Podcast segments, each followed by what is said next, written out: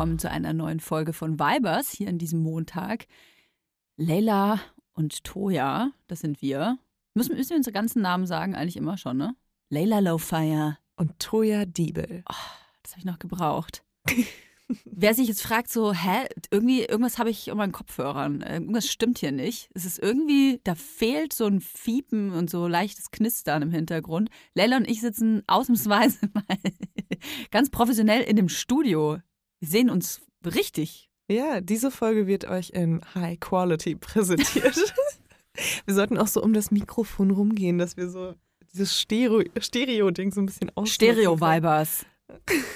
Ja, heute richtig top Quali. Wir sind heute eine der Top Topcast Pop Podcasts der Nation und ähm, bei diesem wunderschönen Wetter haben wir uns natürlich auch ein Thema rausgesucht, was so richtig die Herzen und Seelen öffnet vor lauter äh, Fröhlichkeit.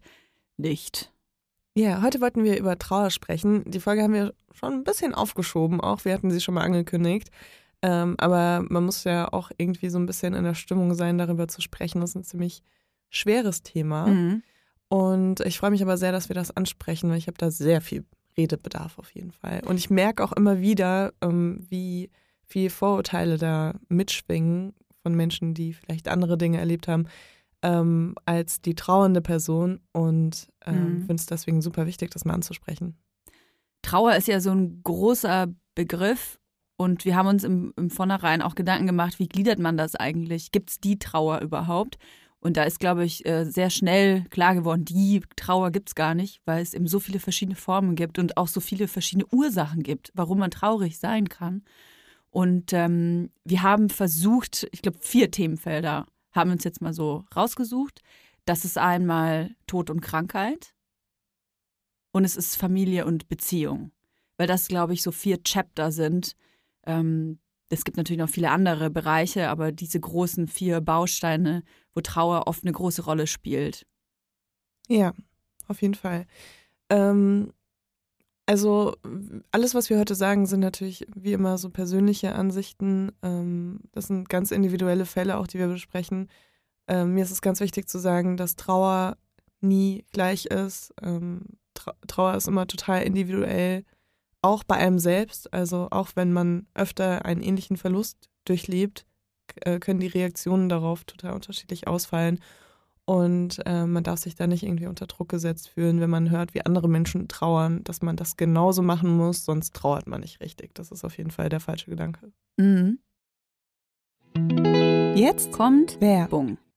Kommen wir zu unserem heutigen Werbepartner. Und ach, den kennt ihr natürlich. Jetzt Obacht, jetzt kommt der Hunger. Es ist HelloFresh. Mm, oh mein Gott, HelloFresh.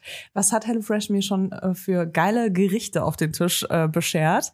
Äh, ich find's richtig geil. Du kriegst so eine Kochbox nach Hause mit Rezepten, die du wahrscheinlich noch nie selbst gekocht hast. Mhm. Mit genau der richtigen Anzahl und Portion von Zutaten. Also da geht auch nichts weg danach und kannst wirklich so tun, als ob du so ein richtiges, äh, so, ja, als ob du so alles kannst in der Küche. Und das war für mich ein krasses Upgrade in meinem Leben. Ich hoffe für euch auch. Frag mich mal, seit ich auf dem Dorf lebe, habe ich das Gefühl, ist meine, äh, meine Küche sehr einseitig geworden. Deswegen HelloFresh ein Upgrade par excellence ist. Ich muss gar nicht mehr ins Restaurant gehen. Das Restaurant heißt jetzt Restaurant Toya, Hackelburg. Und dort koche ich zum Beispiel Miso-Butterspaghetti mit Portobello-Pilz. Boah, Portobello-Pilze. Ganz mm. ehrlich, man sieht die im Laden und die sehen einfach nicht geil aus, muss ich ehrlich sagen. Ne? Würde ich nie kaufen. Aber ich habe in einem Restaurant schon mal einen Portobello-Pilz gegessen. Der hat geschmeckt wie das geilste Steak, was ich hier gegessen oh. habe. Mm. Und ich habe mich immer gefragt, wie man das macht. Und das ist sowas, wofür ich HelloFresh einfach liebe, weil du findest das dann raus und das ist ja auch ein Wissen, was bleibt. Richtig, man lernt kochen, kann man wirklich so sagen. Und übrigens gibt's im April limitierte Taste of Asia Gerichte. Da gibt's eine kulinarische Reise durch Japan, Korea oder Malaysia. Und das finde ich einfach geil, denn ich wäre nie auf die Idee gekommen, sowas einfach selber zu kochen. Weil ich immer denken würde, das kann ich eh nicht, ist zu kompliziert, dauert zu lang. Aber mit HelloFresh kocht man in nur 30 Minuten Gerichte, mit, nicht nur mit frischen Zutaten, sondern auch mit Gewürzen, die man vielleicht im normalen Leben gar nicht kennengelernt hätte. Und wenn man richtig viel Lust auf Abwechslung hat, kann man sich jede Woche eine Auswahl zusammenstellen aus über 30 Rezepten. Oder ihr macht so wie ich und lasst euch einfach überraschen, was da so vorbeikommt. Es gibt äh, sehr viele verschiedene Ernährungsformen, die man dort auswählen kann. Und wenn ihr jetzt mal rein ausprobieren wollt, reinschnabulieren wollt, dann haben wir auch einen Code für euch mit HF Vibers. Alles groß geschrieben. HF Vibers spart ihr in Deutschland bis zu 120 Euro, in Österreich bis zu 130 Euro und in der Schweiz bis zu 140 Franken. Den kostenlosen Versand für die erste Box, den gibt's auch noch oben drauf und der Code ist für neue, aber auch für ehemalige Kunden und Kundinnen gültig. Also, los geht's, schnabulieren, jetzt freischalten. Alle Infos und die Links zum Einlösen des Codes findet ihr natürlich in den Show Notes. Werbung Ende.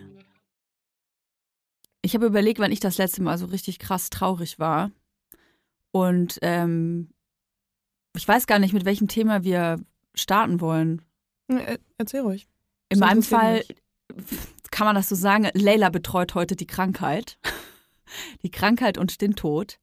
Ähm, allgegenwärtige äh, Partner die uns so durchs Leben begleiten. Und tatsächlich auch der Grund, warum ich das letzte Mal richtig krass traurig war, und zwar Krankheit. Ich weiß nicht, ob äh, sich der ein oder andere, die ein oder andere erinnert, aber in irgendeiner Podcast-Folge war ich ja mal nicht da. War Paula Lampert da. Und ähm, das hatte den Grund, dass ich aufgrund einer Krankheit nicht da sein konnte und quasi verhindert war. Die Krankheit hat nicht mich selbst betroffen, sondern mein Kind.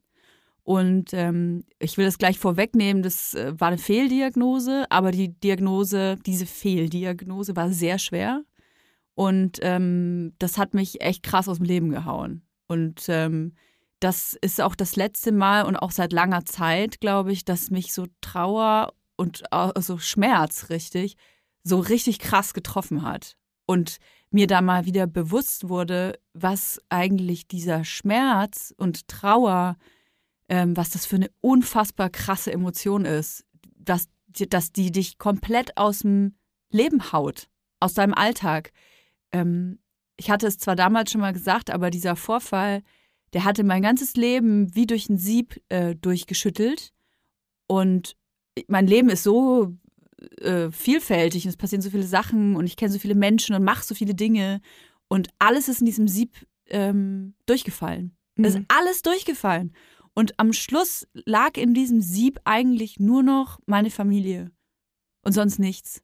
Meine Familie, nichts anderes mehr. Mir war Geld egal, mir war ähm, teilweise Freundschaften ähm, sind alles, es ist alles weggefallen. Mein Handy, meine, meine Karriere, mein Beruf, es war alles weg und nur noch ähm, der, die, der einzige Wunsch, dass man quasi ähm, ähm, die, irgendwie hoffen kann, dass es eine Gesundheit gibt oder eine Be Verbesserung gibt. Und ich will, habe das vorweggenommen, weil ich das nicht unnötig jetzt dramatisieren will, weil es eben eine Fehldiagnose war. Aber ähm, ich muss sagen, dass ich seitdem ich kann kaum noch damit äh, umgehen, wenn mir Menschen von Krankheit erzählen gerade. Und daran sieht man auch, dass, obwohl es eine Fehldiagnose war, wie krass das einen traumatisieren kann. Ja, ja, ich habe auch ähm, das ja auch sehr nah mitbekommen, mhm. die Situation. Und ich, es war für mich unvorstellbar, in dieser Situation an deiner Stelle zu stehen. Ähm, und ich glaube auch wirklich, dass einen sowas langfristig verändert. Aber selbst wenn, man, wenn danach jemand sagt, hey, ist alles wieder gut, mhm. ähm, da war einfach jemand nicht qualifiziert genug, um Diagnosen zu stellen oder, oder sonst nicht so irgendwas. schlimm, wie du gedacht hast, ja, zumindest. Oder ja. sowas. Ähm, aber ich glaube, dass dieser Schock, dass der dich auch immer verändert. Mhm. Und jetzt ist ja so eine Diagnose leider oft nicht fehl am Platz, Fehl am Platz ist sie sicherlich immer, aber ist eben nicht fehldiagnostiziert, sondern ähm, es passiert halt ab und zu, dass man selber vielleicht zum Arzt geht oder zur Ärztin oder Familienmitglieder und dann äh, kommt die Person zurück und sagt zum Beispiel, ich habe Krebs. Ja. Oder ich ähm, habe eine andere, ich habe eine andere Krankheit, wo es vielleicht auch gar nicht, wo es vielleicht auch gar nicht sicher ist, ob ich das überleben werde. Oder ja. vielleicht ist es auch sicher, dass ich äh, sterben werde und vielleicht auch schon in ein paar Monaten. Und ich hatte das auch tatsächlich in der Familie äh, letztes Jahr, während Corona auch noch. Ich glaube, dass das sowieso eine völlig absurde Situation war. Ähm, für viele Menschen in Krankheit zu sein, im Krankenhaus zu liegen, FamilienmitgliederInnen im Krankenhaus zu wissen und die nicht besuchen zu können. Auch zu wissen, die sterben bald. Und die sterben vielleicht heute oder morgen, aber ich kann nicht da sein, weil ich darf gar nicht rein.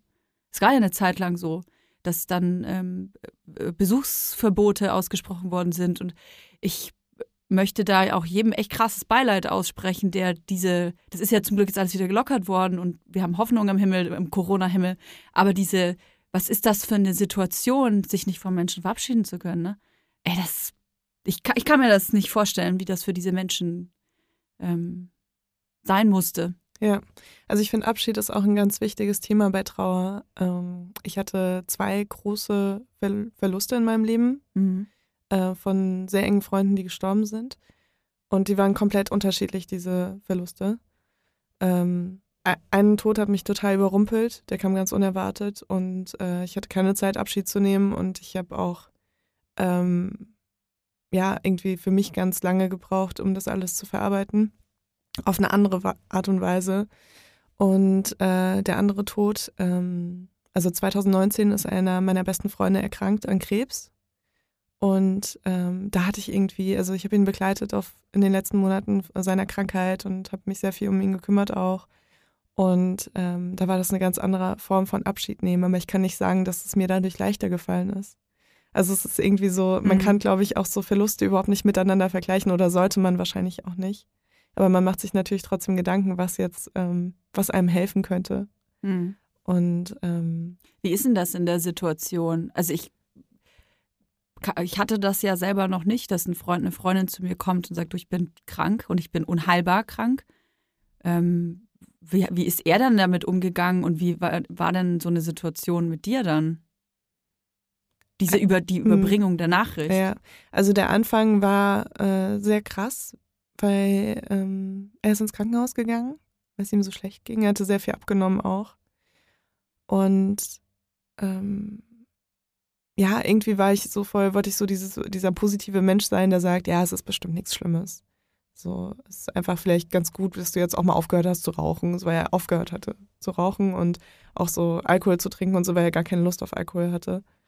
Ähm, und da dachte ich mir, ach komm, vielleicht ist das ja so mit deinem Lebensstil, den du vorher vielleicht auch länger hattest, so vielleicht ist das einfach die Reaktion deines Körpers, so dass der jetzt so einmal, keine Ahnung.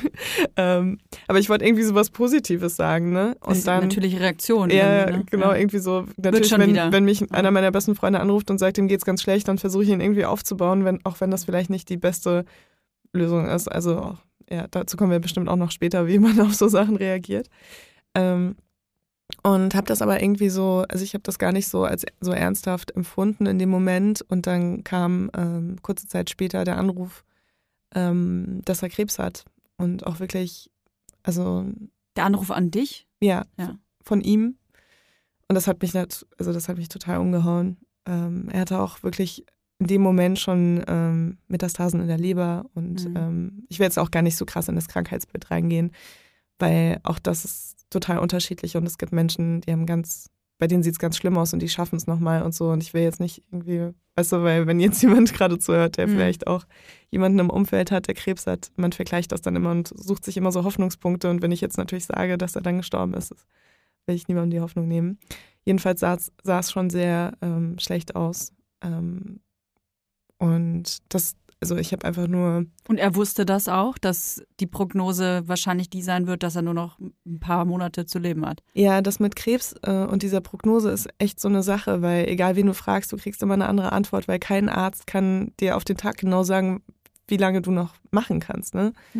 Ähm, also man, klar, man hat so Faktoren, die Menschen, also die OnkologInnen kennen sich sehr gut aus und haben sehr viele Krankheitsverläufe schon begleitet. Aber eben, wenn du jetzt einen Onkologen oder eine Onkologin triffst, die mit genau diesem Krankheitsbild jemanden begleitet hat, der nur zwei Monate noch gelebt hat, dann wird diese Person eher zwei Monate progn äh, Mhm. prognostizieren. Und andersrum halt, wenn jemand dann jemanden gesehen hat, der das vielleicht nochmal geschafft hat, dann ist der viel hoffnungsvoller oder sie. Und äh, da war das, ja, da war die Prognose zu dem Zeitpunkt, ähm, das war Mai 2019, waren maximal zwei Jahre. Mhm. Und das war in dem Moment, war das natürlich trotzdem, also zwei Jahre, Wie alt war der da? ähm, Mitte 40. Mhm. Ähm, also wirklich noch viel zu jung und ja, das war einfach, das war einfach krass. Also es hat mich so umgehauen. Ähm, es ist ein sehr wichtiger Mensch für mich in meinem Leben gewesen, die letzten ähm, acht Jahre. Und hat mich eigentlich immer auch so auf all meinen Lebenswegen begleitet. Und war einfach jemand, das, also der war wie ein Bruder für mich einfach. Und ja, also keine Ahnung, im ersten Moment war ich einfach nur, also ich habe nur geheult. Ich habe am Telefon schon geheult und es hat mir so leid getan, weil ich dachte, ich muss ja eigentlich die sein, die irgendwie was Positives sagt. er oder stirbt, so, ja. ne? ja. äh, so, hey, das kriegen wir hin und so. Und ich habe dann auch mich relativ schnell gefangen Mhm. und habe dann auch gesagt, okay, wir machen jetzt alles, was irgendwie geht. Ne? Nur recherchiert, ähm, was man machen kann noch. Ähm, ich habe ihn, ihm dann tatsächlich auch noch eine Methadontherapie besorgt, Mhm. Ähm, was so sehr experimentell noch ist, weil es gibt keine richtigen Studien dazu. Darf ich kurz fragen, wie ist er denn selber damit umgegangen? Er hatte einfach nur Angst. Ähm, also er, er war jetzt überhaupt nicht, also ab dem Zeitpunkt war er überhaupt nicht so der, der sagt, okay, irgendwie wird das alles oder so, sondern ähm, er hatte einfach nur Angst zu sterben eigentlich. Mhm. Und Angst auch vor den Schmerzen. Er hatte dann auch schon Schmerzen. Ähm, Angst natürlich auch vor, vor der Therapie, die ansteht, weil er hat auch äh, Chemo und Bestrahlung bekommen. Und ja, also das war, das kam super unerwartet. Ne? Ich glaube nicht, dass er sich jemals damit auseinandergesetzt hat, was passiert, wenn er das hat. So, ne? Also, weil ich habe das auch nie gemacht bis zu diesem Zeitpunkt. Nee, ich glaube, das ist halt einfach vor allem Krankheit. Krankheit ist ein Thema, mit dem man sich nicht beschäftigt und schon gar nicht mit Krankheit, die, die definitiv tödlich ist. Ähm, bevor man sie nicht hat, beschäftigt man sich nicht damit. Ja, ich denke auch. Ja, und im Endeffekt, also das war Mai 2019 und ähm, vier Monate später ist er gestorben. Vier Monate. Also das war wirklich, also es war eine sehr kurze, aber sehr, sehr krasse Krankheit. Also Wow. man weiß auch nicht, wie lange er schon ähm, den, die Tu- Tumore oder die Metastasen hatte, Mhm. ähm, weil das das erste Mal war, dass er im Krankenhaus war. Aber es ist dann sehr schnell gegangen tatsächlich. Aber nichtsdestotrotz war das einfach ein wirklich krasser Kr Kampf und ähm, eine super kranke, äh, eine super krasse Zeit für mich. Ich war äh, auch schwanger in der Zeit, war jeden Tag im Krankenhaus, sobald ich irgendwie ähm, fertig mit der Arbeit war und habe ihn da wirklich irgendwie so versucht, so gut wie es geht zu begleiten. Mhm. Ähm, und er hatte zum Glück auch noch andere Leute, die auch viel für ihn da waren und hatte sehr viel Besuch und äh, musste nicht alleine sein im Krankenhaus. Das war ja auch noch vor Corona zum Glück. Ähm, aber das war auf jeden Fall hart und das Schlimme ist ja, also du nimmst ja sehr oft irgendwie dann Abschied. Also es ist nicht, dass du erst Abschied nimmst, wenn der Mensch stirbt oder so. Mhm. Du nimmst erstmal Abschied davon, dass du einen gesunden Freund hast. also Mhm. weißt du, so, also du nimmst irgendwie jede so, jede Trauerphase schon von Anfang an mit und jede schlechte Nachricht, die kommt, ähm, ist wieder ein Teil dieser Trauer und wieder ein Teil dieses Abschieds. Und ähm, ja, irgendwie mh, hat sich bei mir tatsächlich, das war auch ganz anders ähm, zu dem anderen Verlust, den ich hatte, ähm, hat sich diese Trauer schon von Anfang an mit eingespielt. Und als äh, der Freund von mir dann gestorben ist, war das nicht irgendwie ähm, nochmal so eine krassere Trauer oder so, ne? Mhm. Es war so, okay, also dieser Trauerweg hat schon so viel früher angefangen, der ist dann einfach weitergegangen. Hm. Ich, ich überlege nur äh, gerade, weil äh, ich, hat, ich hatte auch einen Krebsfall äh, letztes Jahr, der auch, ähm, der, das Familienmitglied ist auch daran gestorben letztes Jahr. Und ähm, der Krebs war schon länger bekannt, auch in der, der Form. Und ich überlege nur gerade, wie diese, die- dieser Aufbau dieser Trauer, wie man, wie man das wahrnimmt oder wie wir das wahrgenommen haben, ich das wahrgenommen habe, weil ich sehe das auch so wie du, dass es baut sich auf. Die Trauer ist ab dem Zeitpunkt da, wo du quasi mit dem Gedanken konfrontiert wirst, jetzt ist es endlich. Am Anfang ist es so, ja, Krebs kann man dann auch irgendwie behandeln und wir machen jetzt das Beste draus und mal gucken, wie lang und so, ne? Aber dann sie- siehst du vielleicht einen Verfall langsam, siehst du, dass die Person sich verändert, nicht nur körperlich, sondern auch psychisch verändert und dann beschleicht dich vielleicht langsam das Gefühl, hm, vielleicht äh, wird das doch nichts mehr. Und ähm, ich muss ganz ehrlich sagen, dass bis zu dem Zeitpunkt, als die Person dann wirklich gegangen ist, also verstorben ist, ähm, war die Trauer zwar da, aber diese Akzeptanz, dass diese Person wirklich weg ist, die kam dann erst eigentlich ähm, nach dem Tod. Mhm. Also ich weiß nicht, ob das menschlich ist, dass man quasi bis zum letzten Atemzug dann vielleicht doch noch einen letzten Funken Hoffnung in sich trägt, weil man sich denkt, ich kann mir ja gar nicht vorstellen, dass die Person gar nicht da ist, mehr da sein wird, weil letzten Endes ich oder wir kannten gar kein Leben ohne diese Person. Und ähm, deswegen kann man sich auch gar nicht vorstellen, wie es sein würde, wenn die Person weg ist. Und ich muss leider für mich sagen, dass diese Wucht, als dann dieses Ableben da war, schon nochmal eine andere war, weil es wie so ein, ja, es ist eine Tatsache dann. Mhm. Es ist nicht mehr eine Vorstellung, mit der du dich irgendwie versuchst auseinanderzusetzen, wie wird es dann sein, wenn die Person nicht mehr da sein wird, mhm. sondern es ist dann die Tatsache, die Person ist jetzt weg. Ja. Ja. Zumindest physisch, ne? Es ist ja mhm. für jeden ähm, was anderes, wo die Person, die, die Seele, der Geist der, der Person dann sein wird, hingehen wird. Aber ähm, für mich war der Gedanke erstmal, die Person ist jetzt weg. Ja. Ich muss sagen, für mich war das fast, äh, was meine Trauer betrifft, so eine kleine Erleichterung, mhm. äh, als der Freund von mir gestorben ist, weil ich vorher diese Trauer immer so verheimlichen musste.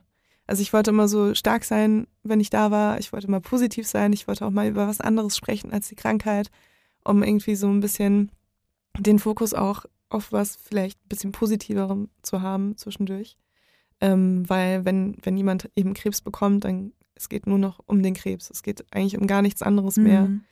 Ähm, und das ist natürlich, irgendwann ist man, glaube ich, selbst als Betroffene oder Betroffener in so einem Loch drin, wo, wo man auch überhaupt nicht mehr irgendwie Kraft sammeln kann oder sonst irgendwas. Und wir haben echt auch gerade so gegen, gegen Mitte von diesem, von diesen paar Monaten irgendwie dann versucht, so mal über andere Sachen zu reden, mal ein bisschen irgendwie mhm. das Bett irgendwie rauszuschieben in den Garten und so. Also das ist wirklich, es ist wirklich schwierig. Also es geht nicht nur um die Krankheit, die ein Kampf ist, sondern es geht um alles andere auch. Also um, um die ganze, ähm, um die ganze Psyche auch. Das ist auf jeden Fall wahnsinnig krass für die Psyche, wenn du erfährst, dass du wirklich Krebs in einem ganz krassen Stadium hast oder egal in welchem Stadium wahrscheinlich. Mhm. Einfach, ich glaube, wir müssen nur unbedingt betonen, dass es natürlich, ähm, bei uns ist das jetzt sehr persönlich, sind sehr persönliche Erfahrungen, wo eben der Tod ne, auch eine Rolle gespielt hat bei dieser Erkrankung. Es gibt aber auch wahnsinnig viele Krebsformen, habe ich tatsächlich auch schon in der Familie gehabt, die nicht zum Tod geführt haben. Man kann Krebs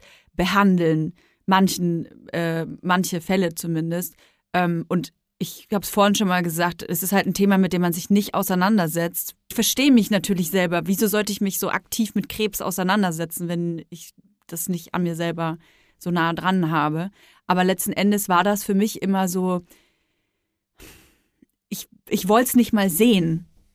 Ich ich konnte mir nicht mal vorstellen, in so eine Station zu gehen. Ich wollte es nicht sehen. Wie, also bitte verstehe mich nicht falsch, aber wie als wäre es ansteckend. Mhm. So, wenn ich mich jetzt damit auseinandersetze, dann kommt das auch zu mir. Mhm. So, und ähm, ich war auf einer Onkologie und ich war auf einer Kinderonkologie. Und ähm, ich muss echt sagen, ich hatte unfassbar viel Angst vor, dieser, äh, vor, vor diesem Besuch und es war ein wunderbarer Besuch.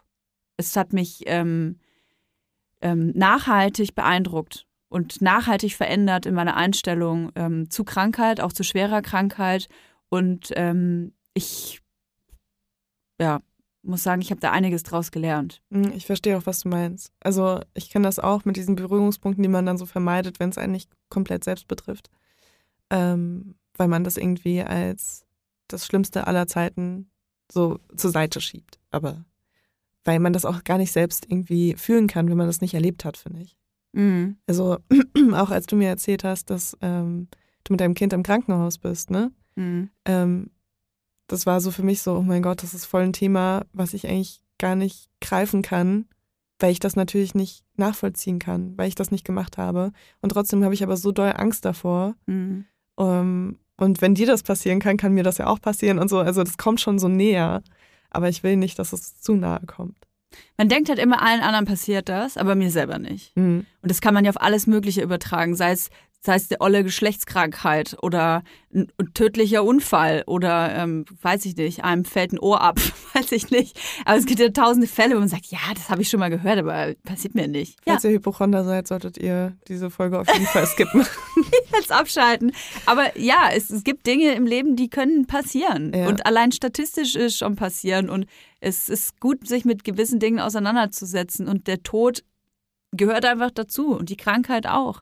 Wir Menschen, wir sind halt keine äh, Bruce Willis äh, Menschen in Unbreakable oder wie auch immer der Film heißt. Wir sind zerbrechlich. Und ähm, ich glaube, wenn man so eine Situation schon mal in seinem Leben hatte, dass jemand von so einer Krankheit betroffen äh, war, dann sollte man sich bewusst sein, wie schön es einfach ist, gesund zu sein. Und das meinte ich mit diesem Sieb mhm. am Anfang, dass es manchmal ähm, wachrütteln kann, was man eigentlich den ganzen Tag für einen Müll macht und über den Müll nachdenkt und was man sich für einen blöden Kack aufregt, sei es auf Social Media oder ich kann mir an die eigene Nase fassen, ne? Oder dass man sich mit, äh, Körperlichkeiten an sich selbst aufregt oder was auch immer, klein, bei Banalitäten, weil das alles keine Rolle mehr spielt, sobald einem mal ein Schicksal ereilt. Ja, ich glaube, man ist dann auch so ein bisschen taub für andere Sachen in der Situation, weil man so krass, also es gibt eigentlich nur noch diesen Fall in dem Moment, also den Krankheitsfall, um den man sich vielleicht auch kümmert, je nachdem, welcher ähm, Beziehung man zu dem Patienten oder zur Patientin steht. Ähm, und alles andere ist einfach so unwichtig. Und wenn dann Menschen zu dir kommen und sagen, ey, hast du schon gehört, äh, da drüben, tralala, die Frau macht das und das oder sonst irgendwas, du denkst ja einfach nur so, hä, schneid ihr das nicht? Mhm. Also weil du so in deinem eigenen, in deiner eigenen Blase auch drin bist, dass du dir denkst, hä, wie dumm seid ihr eigentlich alle? Es geht doch nur darum, dass wir jetzt alle überleben. Weißt du, du bist so in so, einem, in so einer anderen Welt drin, dass menschlich. du auch nicht erreichbar bist für andere Themen. Ne? Ja. Ähm, und das sollte man sich natürlich dann auch immer wieder vor Augen führen, weil ähm, es ist natürlich schade, wenn an sowas dann Freundschaften kaputt gehen in dem Moment, weil man so den Fokus auf ähm, anderen Sachen hat. Aber ich denke, ich denke, dass man auch dafür sehr viel Verständnis auch dann bekommt. Ich glaube auch, dass jeder, der zuhört, irgendeine Person im Freundeskreis, Familie hat, ähm, die entweder krank ist, krank war oder verstorben ist. Ähm, und deswegen weiß man auch, glaube ich, dass es so unfassbar viele verschiedene Formen gibt, auch damit umzugehen. Es gibt die einen, die dann ähm, vielleicht Jahre brauchen, um das zu verarbeiten, vielleicht auch nie verarbeiten, gibt es auch. Und äh, es gibt Leute, die das ähm, sehr schnell verarbeiten können oder vielleicht ähm, eben nicht jeden Tag weinend für alle anderen verfügbar sind. Das ist ja auch oft ein Vorwurf, den ich auch in der Öffentlichkeit, bei Personen aus der Öffentlichkeit oft äh, gelesen habe, dass denen dann vorgeworfen wird, hey, dein Mann ist doch dein Mann ist doch letzt, letztes Jahr gestorben. Wie kannst du denn jetzt hier in dieses Foto lachen? Aber gleichzeitig auch, äh, dein Mann ist doch schon letztes Jahr gestorben. Also wieso kannst du nicht irgendwie so weitermachen mit deinem ja, Leben? Weißt jetzt fang doch mal an. Ja. Jetzt lern doch mal jemand Neues kennen. Genau. Oder vor fünf Jahren ist der doch schon gestorben. Ja. Jetzt hör, hör, doch mal auf. Ja, das reicht jetzt auch mal mit der Trauer hier so, ne?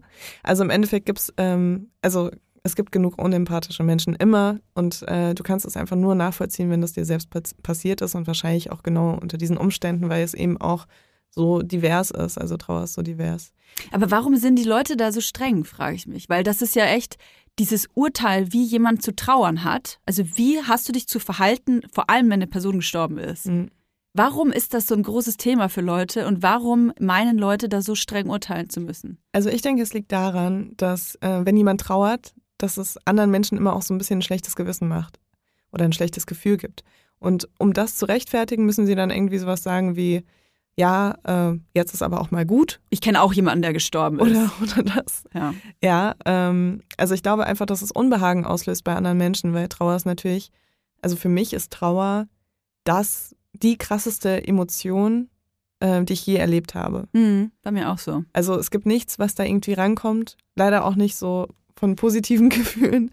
Ähm, für mich war Trauer immer, egal in welcher Situation, egal in welchem Fall, ich habe auch nicht nur über Tod und Verlust getrauert, sondern auch über Zukunft, über ähm, auch meine Gesundheit. Mhm. Ähm, ich habe ja auch eine Autoimmunkrankheit und es war am Anfang sehr schwer für mich, das zu akzeptieren, dass ich jetzt den Rest meines Lebens diese Krankheit habe. Inzwischen fällt es mir super leicht, aber äh, damals war das ähm, total krass und da hatte ich auch auf jeden Fall sehr viel Trauer in mir. Mhm. Ähm, und ja, also äh, egal in welcher Situation, es waren immer so die krassesten Gefühle, das ist vielleicht auch individuell, aber ähm, bei mir kann ich auf jeden Fall sagen, da kommt nichts anderes ran. Ich wollte noch ganz kurz über den anderen Verlust sprechen, weil das einfach so ein krasses Gegenteil war von, von dem Verlust, den ich vor zwei Jahren erlebt habe. Ähm, ist jetzt auch schon ein paar Jahre her, aber ich habe äh, jemanden, der mir sehr, sehr wichtig war, äh, verloren. Und da ging es um einen Suizid, deswegen kurze Triggerwarnung, falls ihr das nicht hören könnt. Ich mache es kurz, es gibt einfach ein paar Minuten weiter. Ähm, das ist natürlich etwas, worauf man sich überhaupt nicht vorbereiten kann. Und äh, in den meisten Fällen rechnet man auch überhaupt nicht damit. Und das ist mir sehr, sehr schwer gefallen, auf jeden Fall, diese Trauer ähm, durchzuleben, weil sie immer wieder unterbrochen wurde von aber wir hätten doch bestimmt irgendwas tun können. Und hätte ich irgendwas anders interpretieren, interpretieren müssen und habe ich irgendwas nicht gesehen? Ja, habe ich irgendwas nicht gesehen oder bin ich sogar vielleicht auch ein Stück weit dran schuld? Also es ist einfach äh, super umfangreich ähm, und da sind nochmal ganz viele andere Gefühle auch mit dabei als ähm, bei dem anderen Verlust, den ich durchgemacht habe. Und äh, vor allem kommt es halt auch einfach so plötzlich. Ähm, ich war damals auf dem Festival. Ähm, Limp Bizkit haben gerade gespielt und ich stand so an der Seite und dann habe ich eine SMS bekommen von einer Bekannten, die mir das einfach per SMS gesagt hat. Also es war einfach so schrecklich. Oh Gott. ähm, und das war einfach, ich habe dann, den, ich bin dann sofort von der Bühne gegangen und ähm, habe einfach nur den restlichen Abend geheult und Alkohol getrunken und konnte halt auch nicht nach Hause, weil du kannst ja nicht einfach von einem Festival losfahren, weißt du? Also ich war auch überhaupt nicht in der Lage, irgendwas zu organisieren oder sonst irgendwas. Und äh, also dieser erste Moment war schon so schlimm für mich und die nächsten Wochen waren dann und auch, ja, also Trauer ist auch etwas, was nie aufhört, ne? Also Trauer verändert sich, ähm, aber Trauer hört nie auf. Du kannst nicht sagen, du trauerst irgendwie vier Wochen und dann ist es gut, mhm. sondern ähm, im besten Fall verändert sich die Trauer nach einer gewissen Zeit und wird sowas, was dich nicht mehr einschränkt in deinem Alltag. Aber im Endeffekt, ähm, ja, weil das immer so klingt, wenn man so sagt, ja, die nächsten vier Wochen waren so schlimm, äh, die nächsten fünf Jahre waren auch schlimm, aber es war halt anders dann. Ne? Mhm. Ähm, aber das war auf jeden Fall krass und da habe ich auch, ähm, bei dem Verlust habe ich auch sehr krass dieses Gefühl gehabt, ich will alleine trauern, ich will nicht mit den anderen Menschen, die betroffen sind, mittrauern. Mhm. Ähm, ich hatte Angst vor so Trauerwettbewerben, dass die Leute irgendwie ihre Trauer so zur Schau stellen müssen, um zu sagen, dass sie mehr trauern als andere Menschen. Mhm. Und um dann irgendwie zu, zu suggerieren, dass sie irgendwie ein engeres Verhältnis mit der Person hatten. Ähm, das, das sind so Sachen, da macht man sich irgendwie nie drüber Gedanken. Ich weiß genau, was du meinst, ja. Aber in dem Moment ist man dann so, oh nein, ich will da nicht mitmachen, ich will nicht mitmachen, ich will nicht so eine, ja, ich will, dass es nur um meine Beziehung mit diesen Menschen geht und um meinen Abschied, den ich irgendwie im Nachhinein nehmen musste.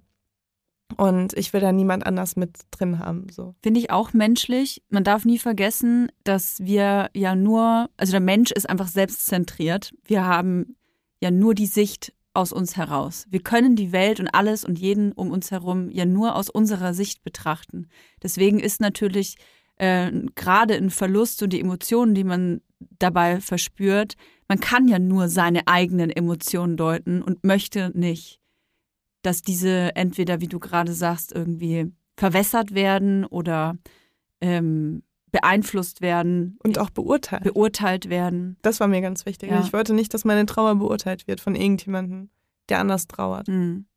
Weil gerade wenn so viele Menschen dann auch trauern, die man vielleicht auch kennt, ähm, kommt das dann oft äh, zu so einem Vergleich. Mhm. Also wenn ihr suizidale Gedanken habt oder jemanden kennt, von dem ihr äh, das vermutet, vielleicht äh, jemanden wisst, euch selber vielleicht der Hilfe braucht, dann bitte guckt in die Show Notes, da schreiben wir eine Nummer rein. Ähm, Und wenn es ganz akut ist, dann ruft bitte die 110 an. Genau, könnt ihr immer anrufen. Äh, mein Praktikant hat äh, auch den Freitod äh, gewählt. Mm, ist jetzt auch schon, ich glaube, fünf, sechs Jahre her. Und ähm, boah, ich kann da nicht drüber reden, glaube ich. Das ist echt krass. Ich versuch's. Du musst nicht drüber reden, Joel. Ne? Doch, Wir ist haben auch wichtig. genug andere Themen. Ist okay. okay. Ja, ich musste kurz heulen tatsächlich. Es sind einfach Emotionen, die dann raus müssen. Aber ich habe das auch nicht richtig verarbeitet. Tatsächlich. Einfach weil das ist kein enger Freund von mir gewesen, aber ich habe halt Jahre mit ihm zusammengearbeitet. Und es ist genau, was du sagst. Man stellt sich selber die Frage, krass, ich habe gewisse Dinge gesehen, aber man rechnet doch nicht damit, also ich habe da nicht mit gerechnet, dass ähm, das, was ich da gesehen habe und das, was ich mitbekommen habe, das, was er mir vielleicht erzählt hat, dass das dazu führen könnte, dass er nicht mehr leben will. Mhm. Ähm, ich glaube 22, also noch sehr jung. Und ähm, anscheinend an so einem Punkt, das ist ja auch das, was man sich dann selber fragt, ist dieser Punkt, den ich verpasst habe zu sehen, der war so auswegslos, dass man sich entschieden hat, einfach auch nicht mehr leben zu wollen. Und ähm, das tut mir im Nachhinein sehr leid, muss ich sagen, weil ähm, es, es gibt einfach gewisse Dinge, die man gesehen hat und die man mitbekommen hat. Und äh, vielleicht sind wir eben Menschen einfach egoistisch. Ähm, und wie ich gerade sagte, einfach in unserem eigenen Leben und sehen und fühlen einfach immer alles nur aus unserer eigenen Perspektive raus, dass man dann, wenn man nach Hause geht und auch die Tür, in meinem Fall der Arbeit, zumacht, sich denkt, ja gut, das ist jetzt Arbeit, ich beschäftige mich nicht mehr weiter damit. Man macht sich auf jeden Fall Vorwürfe und ähm, ich, ich glaube, die werde ich mir auch immer machen. Und ich, ich zum Beispiel, ich bin äh, nicht mal zur Beerdigung gegangen. Ich habe das nicht gepackt. Mhm. Es tut mir im Nachhinein wahnsinnig leid, weil ich auch selbst daran voll, ähm, ich glaube, es hätte mir gut getan, das zu machen. Ich hätte dahin gehen sollen. Ähm, aber ich, ich konnte mich irgendwie in der Situation nicht damit auseinandersetzen. Und auch das, ich mache mir wahnsinnig Vorwürfe, werde ich auch wahrscheinlich bis zum Ende meines Lebens machen. Aber auch das, wenn jemand Ähnliches erlebt hat, auch das ist eine Form, mit Trauer umzugehen. Also ich ähm, habe versucht, selber meinen Weg zu finden, mit dieser Trauer umzugehen. Und ich habe für mich damals entschieden, ich kann nicht mit anderen Menschen und auch mit der Familie da stehen. Ähm, ich kann es nicht. Hm. Ja, und ähm, zum Beispiel Thema Beerdigung, ne? Mhm. Äh, Finde ich auch ein wahnsinnig schwieriger Punkt in der Trauer, weil eben genau da auch alle Menschen zusammenkommen und alle trauern und es wird von einem erwartet, dass man so trauert wie alle anderen. Also niemand weiß genau, wie das hundertprozentig auszusehen hat, aber es ist enorm viel Druck, finde ich. Mhm. Und wenn man entscheidet, nicht zu einer Beerdigung zu gehen, heißt das nicht, dass man nicht trauert. Das heißt nicht, dass man ähm, den Menschen nicht geliebt hat, sondern es heißt einfach, dass man mit seiner Trauer vielleicht wirklich ganz alleine sein will. Mhm. Und äh, ich glaube nicht, also wenn ich sterbe, niemand muss zu meiner Beerdigung kommen. Das ist jetzt einmal also gesagt. Komm, okay. es ist aber schon. einmal gesagt so, weil mir bringt das überhaupt nichts, wer kommt oder wer nicht, weil ähm, ich weiß ja, welche Menschen mich irgendwie vermissen werden. Mhm. Und ähm, ich bin tot. Also ich fühle mich nicht zurückgewiesen. Alles Hast gut. du eigentlich Angst vor dem Tod? Nee, gar nicht. Ich habe Angst vor Krankheit und vor Schmerzen. Mhm. Aber vom Tod überhaupt nicht. Aber ich bin halt auch, ich glaube, da kommt halt nichts dahinter.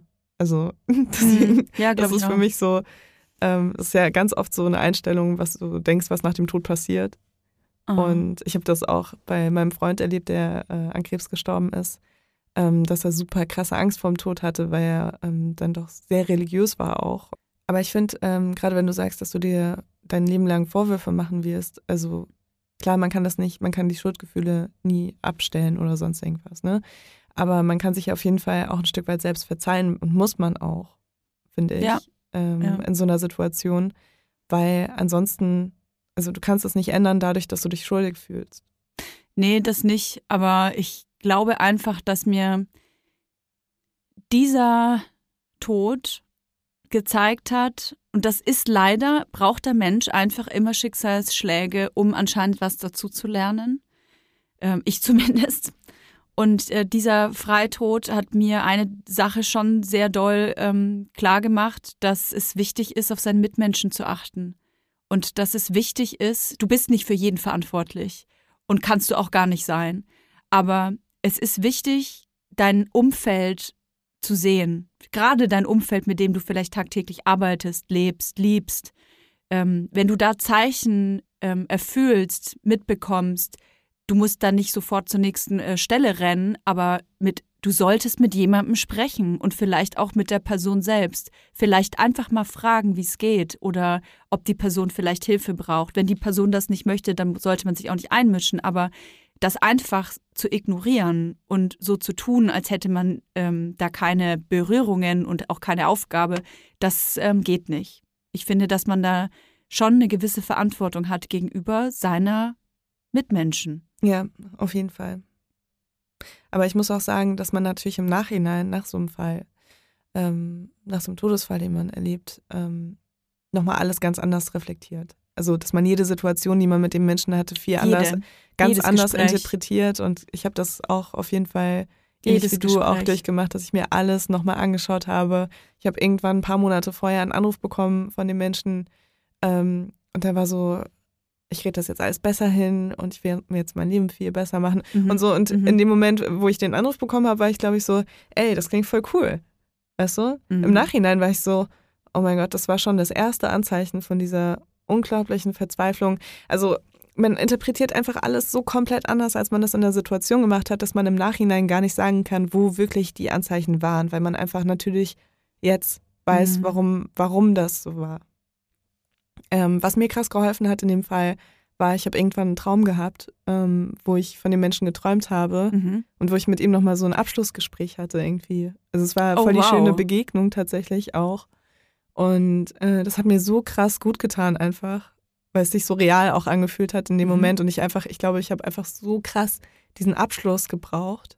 Ähm, das war auch auf jeden Fall schon ein Jahr später oder so. Mhm. Ähm, ich war immer noch so da, da drin irgendwie dass ich das so krass gebraucht habe, dass mir das einfach nur gut getan hat, von diesen Menschen zu träumen und nochmal irgendwie den in den Arm zu nehmen und äh, wirklich so Ab Abschied zu nehmen eigentlich. Ne?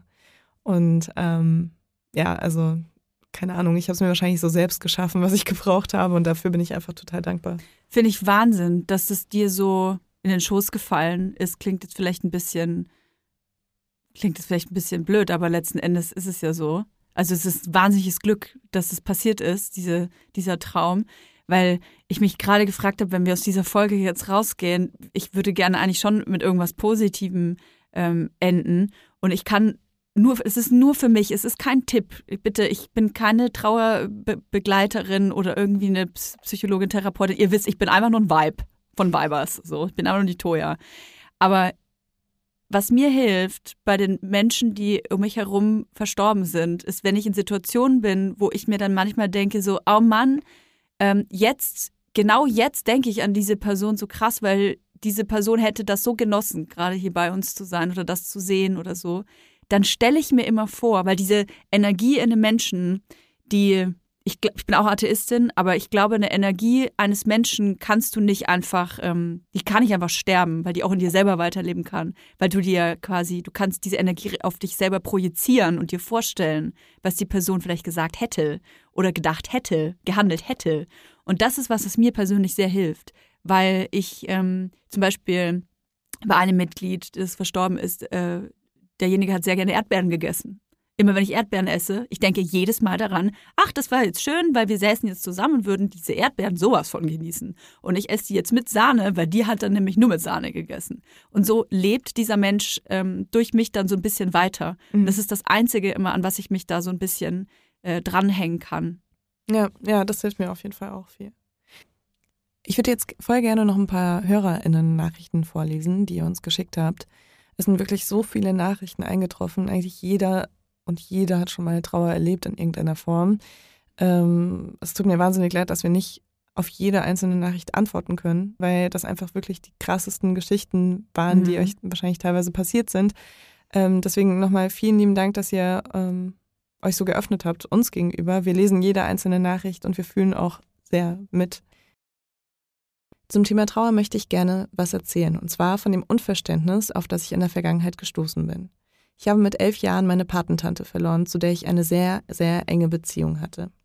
Mir ging es zu dem Zeitpunkt sehr schlecht, ich habe aber versucht, meiner Cousine, die so alt ist wie ich, so gut ich konnte beizustehen. Sie war damals keine beste Freundin. Wenn ich in der Schule oder im Bekanntenkreis über meine Trauer gesprochen habe, wurde schnell das Gespräch auf meine Cousine umgelenkt und mir vorgeworfen, dass ich ja froh sein solle, meine Mutter noch zu haben, was ich natürlich immer war. Beistand hätte ich dann noch gebraucht. Ein paar Jahre später im FSJ habe ich dann überraschend innerhalb von einem Monat meine beiden Omas verloren. Der einen war ich immer unheimlich ähnlich, habe sehr viel Zeit mit ihr verbracht. Der anderen habe ich mich erst kurz vor ihrem Tod annähern können. Dafür bin ich heute sehr dankbar. Nachdem ich dann im FSJ eine Woche gefehlt hatte wegen des Todes der, in Anführungszeichen, ersten Oma, hatten noch alle Verständnis. Als ich kurze Zeit später wieder zu Hause bleiben wollte, warf mir meine Betreuerin, äh, die Klassenlehrerin in einer Förderschule, vor, ich würde lügen, denn die Story mit der toten Oma hätte ich schließlich neulich erst erzählt Boah. und ich kreativer sein soll, wenn ich schwänzen würde. Ich war sehr froh, enge Freunde, Familienmitglieder und meinen Partner zu haben, bei denen ich mich in meiner Trauer unzensiert darüber aufregen konnte. Die Menschen sollten immer erst nachdenken, bevor sie jemanden, der trauert, Vorwürfe machen. Auch wenn man nicht weint, kann der Schmerz tief sitzen und soziale Isolation hilfreich sein. Oh, ich habe das, äh, kann das voll krass fühlen ich muss ganz ehrlich sagen, ich, mich, ich erwische mich selber manchmal ein bisschen. Gerade beim äh, Thema Tod von Omas und Opas, da ist die, die, also schnell eine Reaktion, ja gut, die sind ja auch alt, die sterben ja auch. Ne? Mhm. Allerdings, wenn ich mir jetzt vorstelle, meine Oma und mein Opa stirbt, dann geht für mich, ey, für mich würde die Welt untergehen. Hm. Aber es ist krass, das meinte ich ja vorhin schon, wie stark man anfängt zu urteilen, wenn andere Menschen über einen Tod trauern. Und vor allem, wenn es vielleicht um alte Menschen geht. Total irre. Ja, ich finde auch, ähm, was auch ähnlich ist von den Vorurteilen, wenn Haustiere sterben. Also jeder Mensch hat ja auch äh, eine andere Bindung zu Haustieren und es gibt Menschen, die leben nur für ihr Tier. Mhm. Wenn dieses Tier stirbt, das natürlich verlieren die jeglichen Boden unter den Füßen. Da hat uns auch eine Person geschrieben, die hatte einen Hund mit einer Verhaltung, Verhaltensstörung und hat ihr ganzes Leben eigentlich nach diesem Hund ausgerichtet. Hast du dir die selber geschrieben? Mein, mein Hund lebt noch. Tura ist übrigens hier mit dem Studio und lebt. Ja, sie Keine Sorge. Noch, alles gut. Ähm, nee, aber da habe ich auch die Nachricht gelesen und ich bin so bei Haustieren, habe ich auch manchmal das Ding, dass ich Leute verurteile und mir denke, ja, aber ich habe doch einen Menschen verloren. Wie können Menschen so über ihre Haustiere sprechen? Mhm. Aber im Endeffekt ist es eben so. Jeder empfindet Trauer anders und in jeder Beziehung ist Trauer anders. Und wenn dein Haustier eben dir so viel gegeben hat, natürlich trauerst du extrem. Mhm. Und ich, man, man darf einfach nicht urteilen. Also selbst wenn man bei manchen Situationen, ich habe das zum Beispiel mit Omas nicht, aber eben dann dafür mit Tieren, Ja. ähm, selbst wenn man dann manchmal so Gedanken hat wie, ja, aber das, die Person hat kein Recht darauf. Jede Person hat ein Recht darauf zu trauern, solange sie will, so viel sie will, so intensiv sie will, so emotional oder unemotional sie will.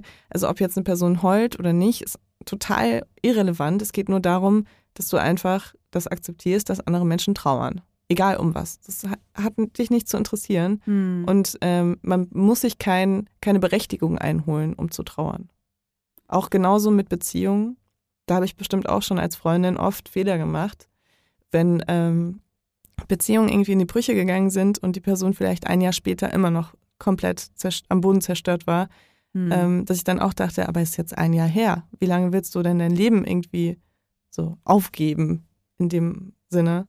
Ähm, und das steht mir aber nicht zu. Es steht mir einfach nicht zu. Es ist nicht meine Trauer, es ist nicht meine Situation. Und ich kann nur da sein für den oder die Betroffene. Aber im Endeffekt, ähm, ja, alles andere ist none of my business. Wer sich äh, jetzt denkt, Mensch, da, darüber könnte man doch auch mal sprechen, über Trauer in einer Beziehung oder einer Familie. Ha, wir sind natürlich äh, schlaue Weibers. Wir machen in der nächsten Folge weiter mit Familie, mit Beziehung. Eine ganz andere Form der Trauer. Eine Nachricht habe ich aber noch zum Thema Krankheit. Aktuell habe ich sehr viel Traurigkeit in mir. Vor fast zwei Wochen habe ich erfahren, dass der Knubbel, den ich vor einigen Wochen in meiner Brust entdeckt habe, eine Brustkrebsvorstufe ist. Mhm. Mit Vorstufe ist gemeint, dass das Krebsgewebe noch verkapselt ist und nicht streuen kann. Die Mammographie und das MRT haben in der Zwischenzeit ein genaues Bild meiner Brust gezeigt. Leider wird nun nicht nur der Knubbel aus meiner Brust entfernt, sondern die ganze rechte Brustdrüse. Die OP findet am Montag statt. Nach der Biopsie wissen wir dann endlich, ob es sich nur um die Brustkrebsvorstufe handelt. Wenn das so ist, bin ich gesund. Ich trauere nun um meine rechte Brust. Die Brust, die mir als Teenie kleine Komplexe gegeben hat, die Brust, die Jungs immer anstarrten, die Brust, die ich wie Toja nicht sehr gerne tief dekoltiert zeige. Die Brust, mit der ich meinen nun fast zweijährigen Sohn gestillt habe. Die Brust, die mich einige Milchstaus durchlitten ließ, da das Stillen von Anfang an nicht leicht war. Und die Brust, die meinem Mann so gut gefällt. Ich bin 32 Jahre alt und ich möchte nicht ohne diese Brust leben. Ich habe mich dazu entschlossen, die Brust mit einem Silikonimplantat auffüllen zu lassen. Ich bin euphorisch und bin gerade mein eigenes Versuchskaninchen, da ich es verrückt und zugleich interessant finde, dass dieses Silikonkissen, was mir die Ärztin an diesem Montag noch in meine Hand legte, am kommenden Montag in meiner Brust ist. In den letzten zwei Wochen habe ich mit so vielen Menschen in meinem Umfeld über meine Diagnose gesprochen und die wiederum mit ihrem Umfeld. Ich selbst habe in den letzten Wochen so viel über das Thema gelernt, da Brustkrebs in unserer Familie und in meinem Leben bisher nicht vorhanden war. Es erschreckt mich, wie viele Menschen um mich herum eine Geschichte dazu haben, diese jedoch erst thematisiert wird, wenn es einen weiteren Menschen trifft. Und dann spricht sie noch über die Diagnose, wie die entstanden ist und ähm, wie man so eine Vorsorge gestalten könnte und wünscht sich, dass wir darüber auch mal eine Folge machen. Und Total gern. ja, würde ich auch sagen, machen wir mal. Das war es jetzt erstmal von dem Trauerpart, wo es über Tod und Krankheit ging. Wir wollen auf jeden Fall noch über andere Sachen sprechen, wie wir das schon angeteasert haben. Deswegen schaltet gerne nächste Woche nochmal ein, wenn ihr Lust habt. Da sprechen wir über Familie und Beziehung und Mhm. was Trauer da für eine Rolle spielen kann und wie man damit umgeht, wie andere damit umgehen sollten. Und ich habe einiges zu erzählen. Ich bin gespannt, Julia. Bis nächste Woche. Tschüss.